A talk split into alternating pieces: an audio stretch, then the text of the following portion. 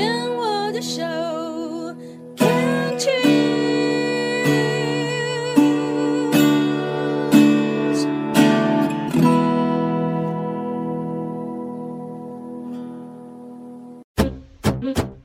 部落漫旅行，旅行不只是看风景，而是透过每个里程，与人分享这片土地的美好，这段旅程的感动。每次的旅行，你会遇到不同的人，不同的事，所以总是满心期待着下一站，我会遇见谁？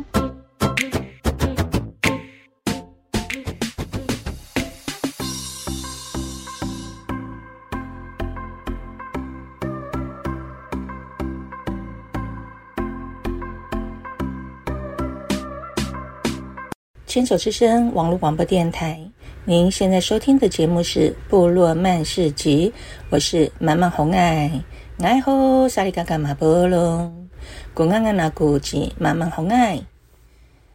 今天的部落漫旅行，满满想要分享我在自己故乡杜立部落的运动会。这个运动会可是每一年除了丰年祭之外呢，也是部落族人。最大的事情。说到以前尚在上班的我，对部落的事情是完全无知，也毫无兴趣。但是自从退休以后呢，常常回部落陪妈妈，也多少听过。但是要我早上八点钟起床，那可是要我的命啊！我百思不解。为什么部落的人连假日都那么早起？干嘛？不是不用上班打卡吗？部落的运动会是跟当地唯一的新义国小联合举办的，因为唯一的操场在国小里，自己的小孩也在学校里呀。说到我会参加运动会，那一年应该是二零一五年的十一月份。因为部落的老人要在运动会场上开舞，老妈要我陪她去，我也怕老妈在现场跌倒出意外，所以呢，特别早起陪她去喽。到了国小操场时，就看见现场的布置，司令台是长官区，司令台旁是坐着国小学生，操场四周呢，搭建了五个区域。分别是部落的老人区，还有就是四个参赛队伍的区域。四个队伍分别是丰田队、都立北队、都立南队、小马队。这个是依你居住的地方所分配的。运动会在八点半开幕，各队人马走到司令台敬礼。进场后呢，全员都站在操场上唱国歌。我第一次听到国歌是用原住民的古调来唱，太惊喜了。我的家是属于都历南，所以呢，大家都互相认识，有我的表弟表妹们和邻居同学们。但唯一令我不解的是，比赛进行中，大会的主持人在台上沸沸腾腾的大声直播现场竞赛，但未见任何一个队伍有人有喝彩的行为，这让我觉得太无聊了吧。所以啊，我为了增添这运动会的精彩，索性举起了都立南绿色的大旗帜，挥舞着，并且大声呐喊起来了：“都历南！”加油，都历南！加油！想当然尔，每个人都朝我这边看，像看到了一个疯子一样。而我这个疯子也一炮而红了，连我的小舅头目都来我家，要我好好约束一下行为，说一个女孩子一个人在那里大声喊叫，又跳又叫，不好看，别人会讲话。嗯，我虚心的接受，但不会影响我的意志，因为我发现我这样的一个行为呢，也号召了我们都立南的年轻人一起加入，为自己的队友加油打气。那时都历男可是气势如虹，我也觉得这样才有比赛的 feel 嘛。部落的运动会真的好有趣哦，比赛的过程则是状况百出和惊吓万分。状况的是，参加某一项比赛的人不见了，有人说：“哎呀，那个人已经跑回家去厕所干大事了啦。”又有人说。哎呀，他喝醉了啦！现场是一片吵闹，但又不失欢乐，也不失秩序。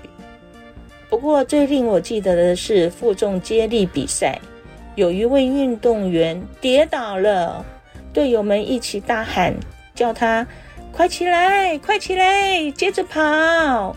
但是那个人呐、啊，一动也不动，哎，吓得大会紧急叫救护车把人载走。部落的人很像经历过这种事，所以比赛也继续的正常的运行。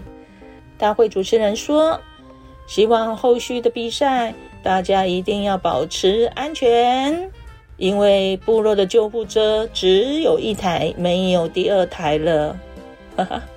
引起了大家哈哈大笑。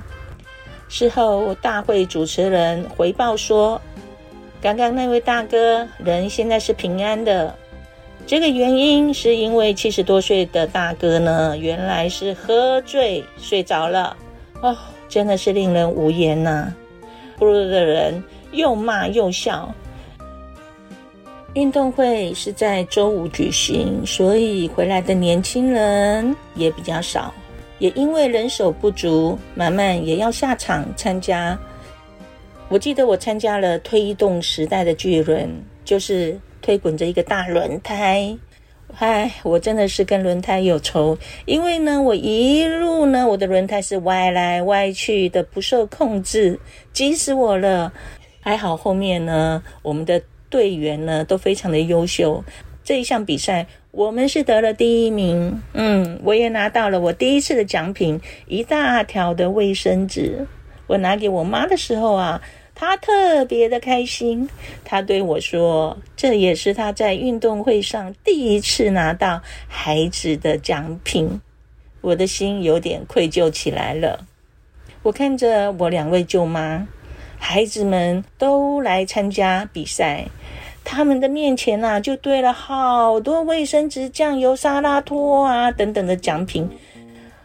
我还参加了一项黄金投手，就是丢球呢，丢到前面的板上的数字，数字有一到十，数字越高，分数也越高。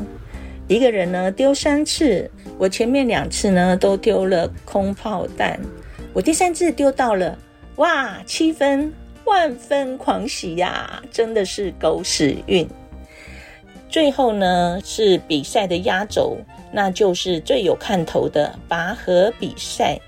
因为呢，人数要多，所以呀，只要是八十岁以下的人呢，还能走路的、有力气的，全部都下场参加。大家卯足了吃奶的力气，用力拉。亲友们也在两旁呢，大声的加油！杜丽男加油！杜丽男加油！这是满满觉得最吃力的比赛呀。还好我们都历男勇夺第一名。我听说这是都历男相隔好多年才又报得第一名，非常的给他兴奋感动啊。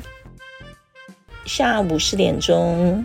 运动会闭幕，总成绩报告，都历男得了季军。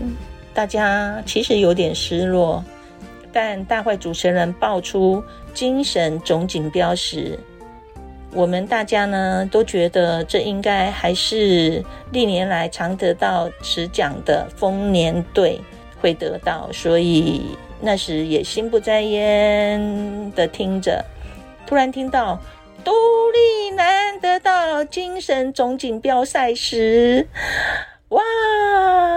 在场呢，欢呼声、鼓掌声、尖叫声，大家紧紧的拥抱，拿着奖杯呢，轮流的拍照。